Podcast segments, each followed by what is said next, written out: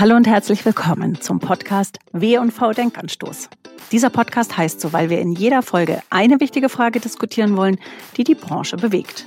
Dazu holen wir uns eigentlich immer ExpertInnen aus der Branche, die richtig viel Ahnung haben.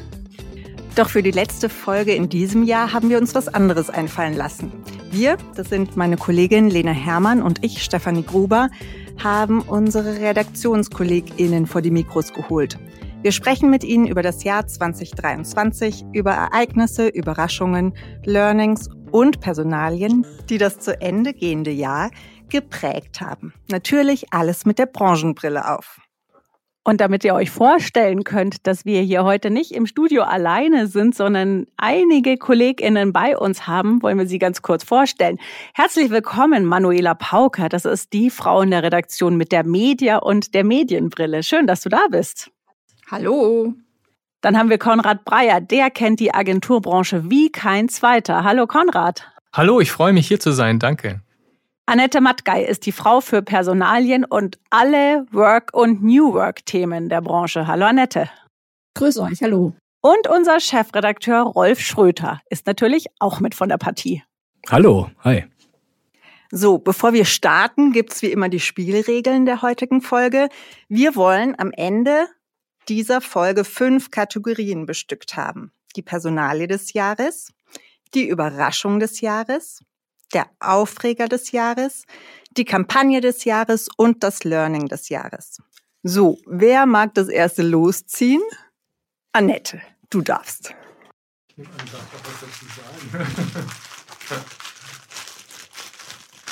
Wir starten mit der Personalie des Jahres. Lena nimmt das Säckchen und ich nehme die Vorschläge entgegen.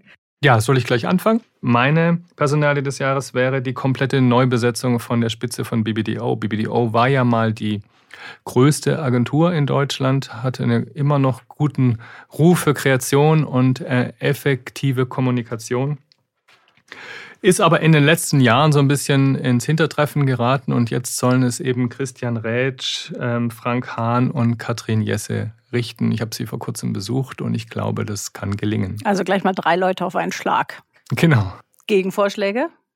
Ich würde im Gegenzug dann gleich ein paar Namen aus der Richtung Marketing in den Raum schmeißen. Zum einen, was äh, eigentlich erst kürzlich passiert ist, Jens Thiemer, lange Zeit BMW-Marketer, wechselt komplett die Branche, geht weg von den Rädern, geht hin in den Einzelhandel und zwar zu Lidl. Das finde ich ist eine sehr bemerkenswerte Personalie. Zum zweiten, Tina Müller, die ja nicht nur bei Opel umgeparkt hat, sondern schon auch bei Douglas den Laden umgekrempelt hat, auch in Richtung E-Commerce, in Richtung Gen Z, will das gleiche jetzt nochmal versuchen, widmet sich wieder dem operativen Geschäft und geht zu Veleda, bleibt also der Kosmetikbranche treu. Super interessant, Annette. Ich habe das nämlich ganz genauso gesehen. Für mich wäre, wenn ich mich wirklich auf eine Person committen müsste, Jens Thiemer, die Personalie des Jahres, weil es nicht nur eine interessante Personalie ist, weil er die Branche wechselt und zur Lidl Stiftung übrigens geht, sondern auch, weil dann eine ganze Geschichte nochmal hinten dran hängt, weil er ja genau zu dem Zeitpunkt geht, übrigens zeitgleich mit dem Vorstand bei BMW, auch mit Peter Notha, wo es einen großen Skandal gab zum Thema Looping Group.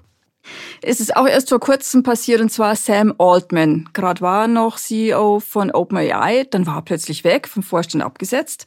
Dann äh, hieß es, ja, er geht zu Microsoft. Dann haben 700 Angestellte von OpenAI gesagt, nee, dann gehen wir mit ihm.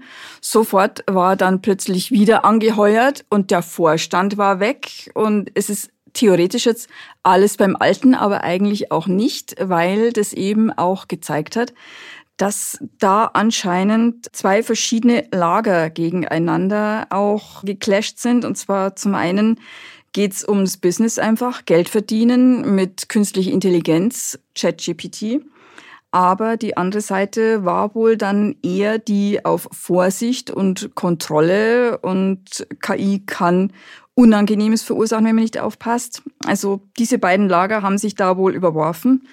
Und man wird sehen, ob es da noch eine Fortsetzung gibt, weil ja auch gemunkelt wird jetzt, dass Sam Altman so plötzlich äh, geschasst wurde von dem alten Vorstand, hatte damit zu tun, dass irgendwas Ungeheuerliches passiert sein muss bei OpenAI. Irgendein Durchbruch, der die KI angeblich ganz gefährlich gemacht hat. Also es könnte ein Film oder vielleicht sogar eine Serie werden.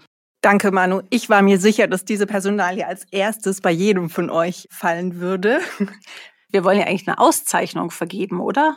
Also es könnte natürlich auch der Aufreger des Jahres sein, ne? Können wir gerne mal Ja, notieren. oder die Überraschung des Jahres. Also ich finde schon, dass eine Personalie auch jemand ist, der ja, der irgendwie eine Auszeichnung verdient hat in irgendeiner Art und Weise. Das ist ja, außer dass es ein guter Netflix-Stoff ist, bisher noch äh, Ende völlig offen.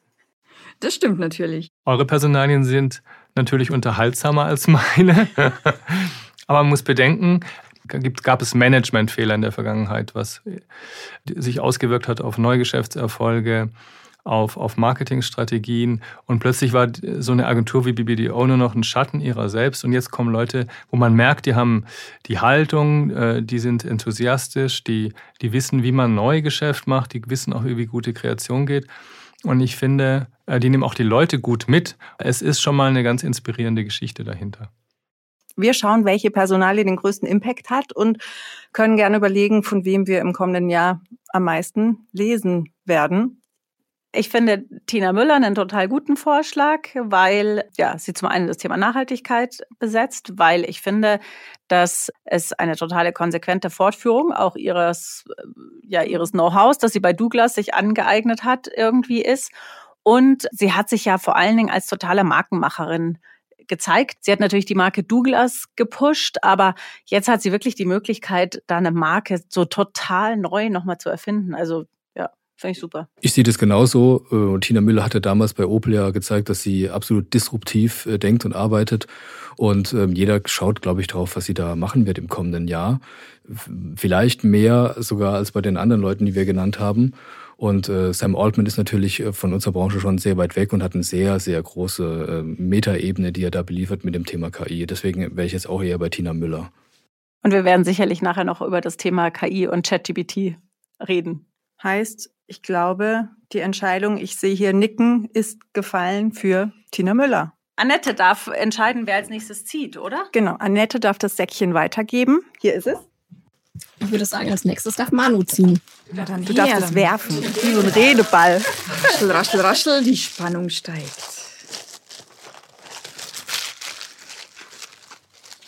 Das Learning des Jahres ist das nächste. Annette hat viel gelernt. ja, vor allem gerade in letzter Zeit habe ich einiges gelernt. Und zwar habe ich mich ja das ganze Jahr über eigentlich auch immer mit Themen rund um, wie wollen wir arbeiten, wie arbeiten wir, welche Wünsche, welche Anforderungen haben wir daran, wie unsere Arbeitswelt äh, ist und auch werden soll. Und was da für mich eigentlich das größte Learning war, ist, dass es keine oder nur geringe Unterschiede gibt zwischen dem, was die Gen Z von ihrem künftigen Arbeitsplatz möchte und was Millennials oder ältere Arbeitnehmer wünschen. Denn egal, ob man sich die Zahlen zum Homeoffice anschaut oder zum Thema Vier-Tage-Woche ähm, oder Workation, Sabbatical und ähnliches, generell geht es eigentlich allen, die äh, in Arbeit sind, darum, wie kann ich selbstbestimmt arbeiten? Wie kann ich auch mein Arbeitsumfeld eben meinen Wünschen ähm, individuell gestalten? Und da unterscheiden sich die Generationen viel, viel weniger, als man eigentlich so nach außen hin denkt. Finde ich einen total guten Vorschlag. Rolf? Ich hätte ein Learning aus einer ganz anderen Sicht. Und zwar finde ich, dass der Weg vom Markenkontakt bis zum Kauf kürzer wird. Also wir sehen, dass Insta-Shopping irgendwie an Relevanz gewinnt. Wir sehen, dass Amazon jetzt frei äh, Sportevents bringt, um seine Short-Conversion sicherzustellen. Wir sehen, dass äh, Microsoft Bing es äh, ermöglicht über Copilot, dass man so Search-Shopping macht. Also, dass du beispielsweise sagst, was für einen Reiseadapter brauche ich, wenn ich nach London fahre, dann bekommst du den Reiseadapter gezeigt und du kannst ihn dann direkt kaufen. Das heißt, der Weg zum Kauf wird kürzer und das bedeutet, Intermediäre verschwinden und Marketing und Commerce rücken näher aneinander ran. Was übrigens für uns auch deswegen interessant ist, weil wir ja auch eine Veränderung bei uns in-house haben. Also wir werden die Marke Internet World nicht weiterführen, sondern integrieren in die WNV. Das heißt, aus eins plus eins wird drei. Wir werden dann mit der WNV quasi die Themen Marketing und Commerce quasi aus einem Guss irgendwie anbieten. Aber wie gesagt, dieses, diese Entwicklung vom, vom Markenkontakt bis zum Kauf, dass es kürzer wird, dass Marketing und Commerce verschmelzen, finde ich ein absolutes Megathema. Konrad Manu? Ja, also mein Learning, da geht es schon wieder um KI. Und zwar haben wir in diesem Jahr festgestellt, nach der ersten Hype, nach der ersten Superbegeisterung, was KI alles kann, dass KI viel kann, aber halt doch noch nicht alles. Also es hat schon Einzug gehalten in vielen Bereichen, Chatbots, Personalisierung von Werbung. Da ist KI eigentlich schon wahnsinnig wertvoll. Aber trotzdem, glaube ich, haben sich viele Unternehmen und auch im Medienbereich viel zu viel versprochen, was und wie schnell KI eigentlich alles schaffen kann. Also es kehrt jetzt im Moment gerade so eine gewisse Ernüchterung in der Branche ein, kommt mir vor, aber das ist natürlich auch insofern nicht verkehrt, weil man jetzt das Ganze etwas realistischer einschätzt. Also die Angst vor dieser Übermacht KI, die schwindet im Moment, das zeigen auch schon erste Studien. Aber natürlich ist da vielleicht eine gewisse Enttäuschung da, dass man doch noch nicht alles über ChatGPT lösen kann. Also ich äh, weiß nicht, ist ja typisch, es ist immer der Hype und dann gibt es eine Ernüchterung. Gleichzeitig glaube ich, dass es schon wieder gefährlich ist im Moment, weil ich hatte neulich ein Interview mit Larissa Pohl vom, vom GWA, die Präsidentin, und die glaubt ja, dass Unternehmen wie Agenturen das Thema KI völlig unterschätzen und es eher nur begreifen als Tool für ihr kreatives Produkt. Ne? Aber ich glaube, dass Unternehmen und auch Agenturen mit der KI ihre Prozesse und Strukturen ändern werden müssen. Und ich glaube, da denken noch viel zu wenige dran. Deswegen ist es ein sehr, sehr guter Punkt von dir. Das ist das Learning, dass man damit umgehen lernen muss und das in Ruhe betrachten, jetzt verstehen muss und damit dann arbeiten. Und wenn die Angst weg ist, ist schon mal gut. Ich fand übrigens das, was Larissa Pohl gesagt hat, was du gerade zitiert hast, Konrad, super interessant, weil ich sehe das absolut genauso, dass so viel darüber diskutiert wird, wie KI die Produktionsprozesse beschleunigen kann, schneller machen, effizienter. Aber es wird zu wenig darüber nachgedacht, wie es Geschäftsmodelle verändern kann. Und das ist eigentlich das wirklich äh, spannende Thema dabei. Und ich glaube, dass daraus auch so eine große Angst entsteht bei den Agenturen und bei den Dienstleistern, weil du natürlich fragen musst, was ist denn mein Geschäftsmodell künftig, wenn das, womit ich bisher Geld verdient habe, schneller, preiswerter und automatisierter passiert. Also finde ich auch, weil ich glaube, viele schaffen das erst jetzt, das richtig einzuschätzen, wie sie KI einsetzen können und wofür es sich überhaupt nicht eignet. Also von daher ist es für mich ein Learning.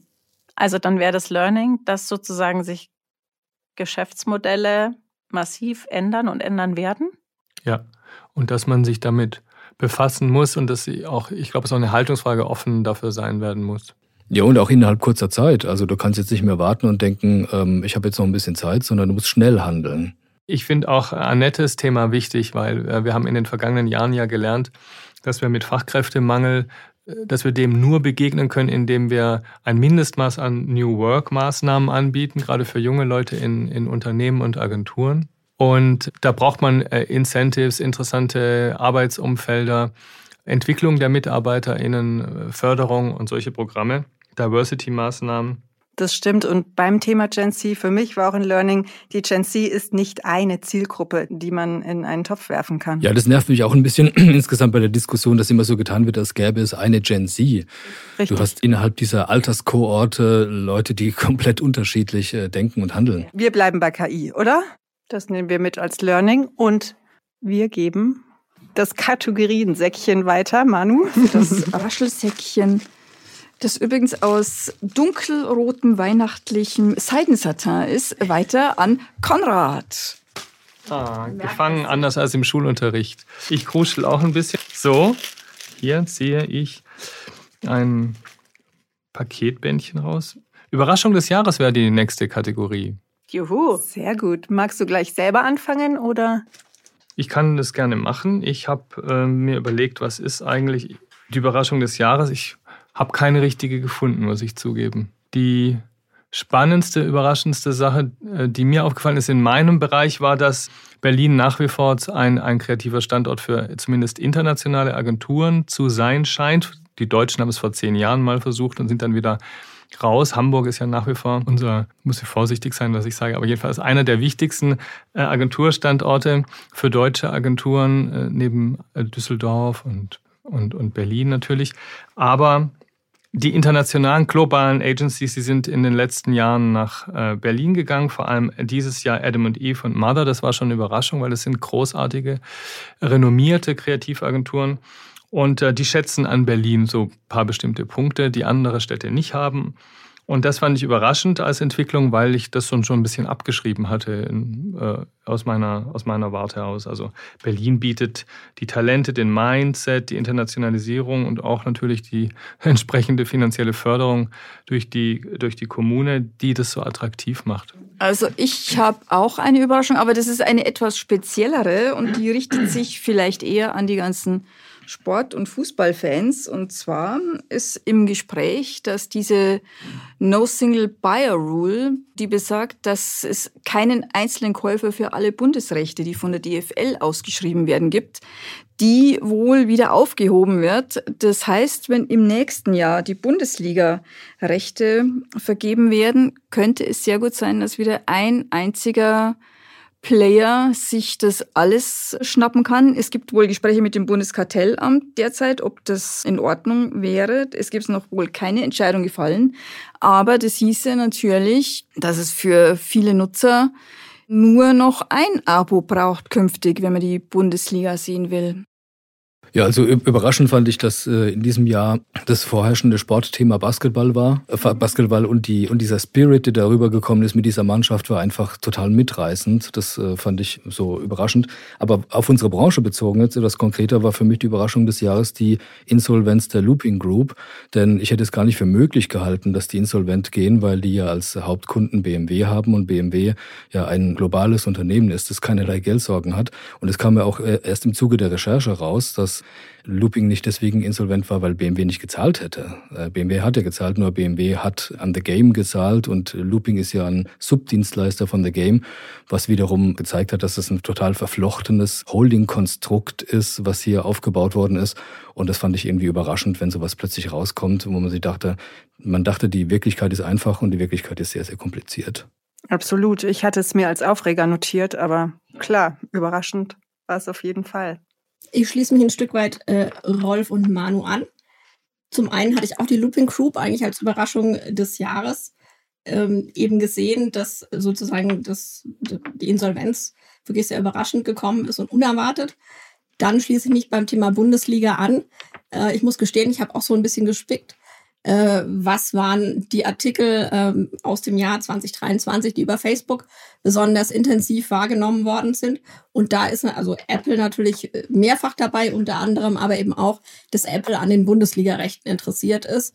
Und das würde ja genau auf Manus Thema einzahlen, dass eben diese Vergabe dieser Rechte an einen äh, Überträger, an einen Sender und eben vielleicht keinen Sender, sogar Apple in dem Falle, wirklich auch eine Überraschung ist. Was vermutlich nicht, was sich manche erhoffen, der Fall sein könnte, ist, dass die Abos dann günstiger werden, wenn es noch einer kauft. Ich glaube, das wird dann eher nicht passieren. Ich habe noch eine Geschichte aus äh, dem Bereich Marketing. Äh, eine große und alte äh, und beliebte Love-Brand, nämlich Balsen, hat sich entschlossen, sozusagen das mit großem Bohai angekündigte Redesign, auch ähm, das Zugehen auf die jüngere Generation mit auch neuen Arten von Keksen und so weiter. Also all das, was die Firmenerbin Verena Balsen angestoßen hat, das wurde Mitte des Jahres wieder zurückgedreht. Und äh, das sozusagen renovierte Design wurde zurückgenommen. Und das ist für mich auch sozusagen eine der Überraschungen des Jahres, dass sozusagen ein Prozess, der sicherlich auch sehr lange durchdacht worden ist, der lange im Marketing, vielleicht auch mit Marktforschung begleitet worden ist, der einfach so war sicherlich. Genau, einfach so ratzfatz wieder rückabgewickelt wird. Und das fand ich ist schon eine ziemliche, ziemlicher Hammer. Ja, also da gehe ich total mit. Ich finde das sowieso total erstaunlich, generell, wenn Unternehmen so einen Zickzackkurs fahren irgendwie in so kurzer Zeit. Und vor allen Dingen finde ich es eben überraschend, dass es heutzutage noch passiert. Also, dass man dieses Trial and Error offensichtlich immer noch fährt und sich nicht im Vorfeld irgendwie absichert und dann tatsächlich ja da so komplett unterschiedliche Linien fährt. Wie bei Sam Altman, ob man jetzt will oder nicht. Ne? Gleichzeitig wird es ja den Leuten immer vorgeworfen im Marketing, dass sie nicht mehr aus dem Bauch heraus entscheiden und alles durchtesten, bis dann jede Kreativität weggetestet ist Also da hat man sich jetzt äh, sonst sichert man sich eigentlich zu viel ab. Von, ich meine, sowas kann natürlich einfach passieren. Also ich finde auch Annette total recht. Ich fand auch das Balsen-Design, dieses neue, super. Also das war total stimmig und über die ganze Marke hinweg.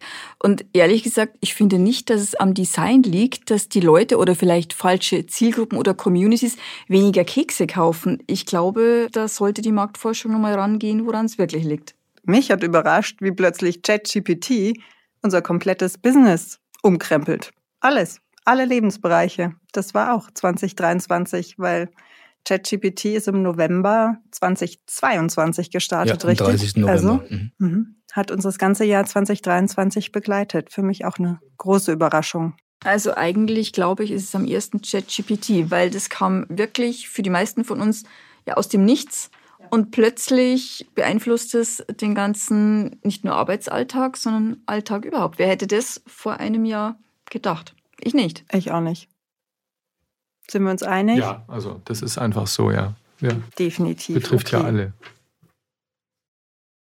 Dann darf Rolf noch eine Kategorie ziehen. Entschuldigung. Genau, nee, Konrad, du musst das Säckchen weitergeben. Das ist bei dir da gelandet. Du musst es an Rolf werfen. Ich werf's rüber, ich bin ganz schlecht im Werfen. Na, also jetzt. Stimmt, du bist wirklich schlecht im Werfen.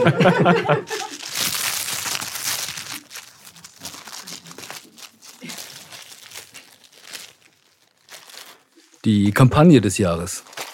Das fand ich schwierig. Jetzt bin ich gespannt auf eure Vorschläge. Das reiße ich jetzt einfach mal an mich, weil ich fand es ehrlich gesagt nach kurzem Nachdenken überhaupt nicht schwierig.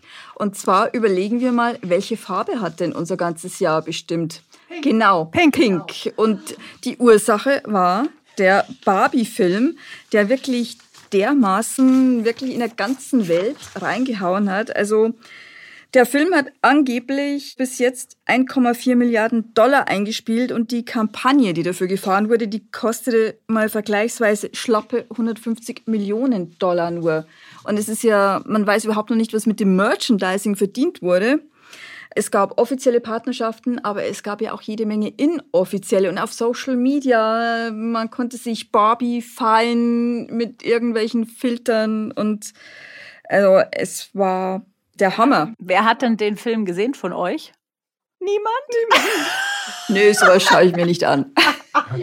Das ist nicht mein Aber Niveau. ich feiere dich. War auch mein Vorschlag und ich finde vor allen Dingen, die haben so eine Kampagneninszenierung mal komplett anders gedacht. Also nicht irgendwie brauchen Out of Home und das, sondern einfach mal eine Villa pink gestrichen und über Airbnb vermarktet. Genau, Oder- das Malibu Dreamhouse. Ja, voll. Oder einfach hier Let It Happen, ne? hat äh, Isabel Rogert bei uns geschrieben, haben einfach die Community machen lassen und versucht nicht, irgendwelche Memes im Zaum zu halten. Ich habe hier großartig. auch noch ein paar Google-Suchen.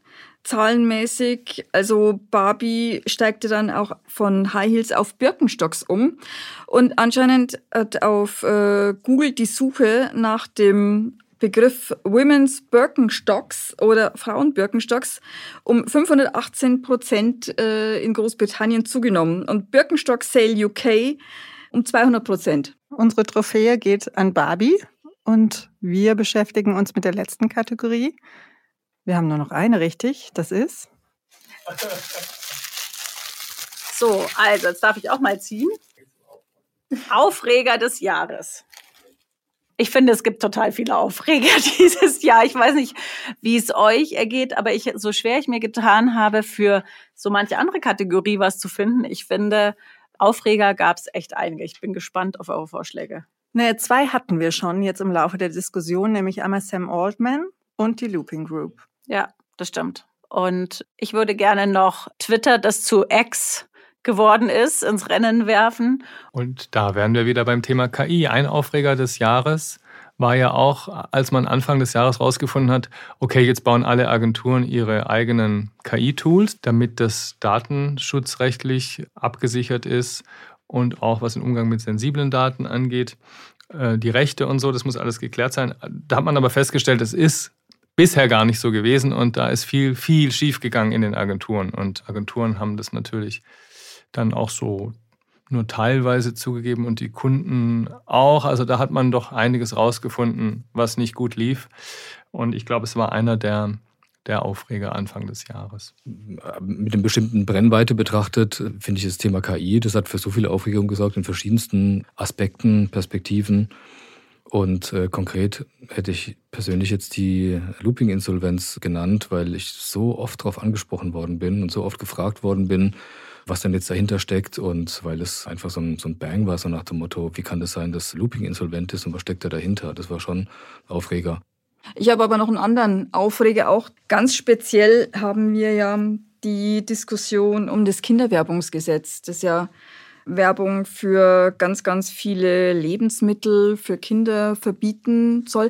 Es ist noch relativ unausgegoren, finde ich, weil wahnsinnig viele Lebensmittelgruppen drin sind, wo man sich fragt, warum. Also zum Beispiel sowas wie Olivenöl oder sowas, weil ein bestimmter Fettanteil oder sowas wäre schwierig, schwierig. Die Verbände laufen auch entsprechend Sturm dagegen. Vor allem, also die OBM hat errechnet, den Medien würden allein drei Milliarden brutto an Werbeinvestitionen entgehen, was jetzt natürlich in einer Zeit, wo die eh schon unter Druck stehen, schwierig wäre. Auch Agenturen und Marketing würden wahrscheinlich wahnsinnig viel an Aufträgen verlieren muss man abwägen, natürlich mit dem Kinderschutz, wo man aber vielleicht doch auch nochmal überlegen soll, ist wirklich ein Werbeverbot das Mittel, das Kinder gesünder macht?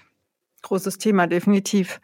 Habt ihr eine Tendenz? Ich, ich bin am ehesten bei dir, Rolf. Ich fand Looping Group war ein Riesenthema dieses Jahr. Ich hätte für mich was die Überraschung. Und wenn wir es da nicht haben, dann würde ich es definitiv als Aufreger nehmen. Wie seht ihr das? Die Diskussion um Werbeverbote finde ich relevanter für unsere Branche. Also ich würde äh, sagen, hier ist ein Gesetzesentwurf entstanden, der viel überdimensioniert und überhaupt nicht durchdacht ist im Detail und der auch unser demokratisches System bedroht. Ne? Letztlich äh, geht es hier um Medienfreiheit und Finanzierung von, von, von Presse. Und ich glaube, das ist nicht, das sehen die nicht in letzter Konsequenz. Ja. Loggen wir ein? Auf jeden Fall. Ja. Alright. Dann haben wir's. Ich finde, ein, ein, ein schöner Überblick geworden über das, was im Jahr 2023 passiert ist. Konrad, ja, du darfst jetzt einen Schokokeks essen, weil du schon so auf der Kante sitzt. Also wir haben jetzt über die Themen gesprochen, die in 2023 groß waren. Wir haben ein bisschen drüber gesprochen, was dann auch in 2024 noch bleibt. Aber wir müssen an der Stelle auch nochmal sagen, was in 2024 wirklich groß diskutiert werden wird, werden wir auch auf dem BNV Summit machen, der am 19. und 20. März in München stattfindet. Das heißt, ähm, wenn ihr wissen wollt, wie man die immer spärlicher fließende Werbekohle richtig ausgibt, dann geht auf den BNV Summit, 19. und 20. März in München. Wir stellen den Link in die Show Notes. Super. Das wird definitiv unser Highlight des Jahres und somit verabschieden wir uns hier. Mhm. Vielen Dank, dass ihr alle dabei wart. Vielen Dank, Lena. Ja, vielen Dank, Steffi. Ich esse gerade schon einen Keks, ja. Na, bravo. Dann fange ich mal Ja, mach das mal. Wenn euch dieser Podcast gefallen hat, dann hinterlasst ihm gerne eine Bewertung und erzählt FreundInnen davon. Wir verabschieden uns jetzt in eine kleine Weihnachtspause und sind am 8. Januar 2024 mit der nächsten Folge wieder für euch da. Bis dahin seid ihr eingeladen, in den alten Folgen zu stöbern oder hört auch mal in den W&V Trend Hunter rein. Den verlinken wir euch ebenfalls in den Show Notes. Also auch da findet ihr ganz viel Stoff für die Feiertage. Und ja, wir freuen uns außerdem über eine Bewertung auf der Plattform eurer Wahl. Wünschen euch ein frohes Fest, einen guten Rutsch und freuen uns auf das kommende Jahr mit euch. Macht's gut.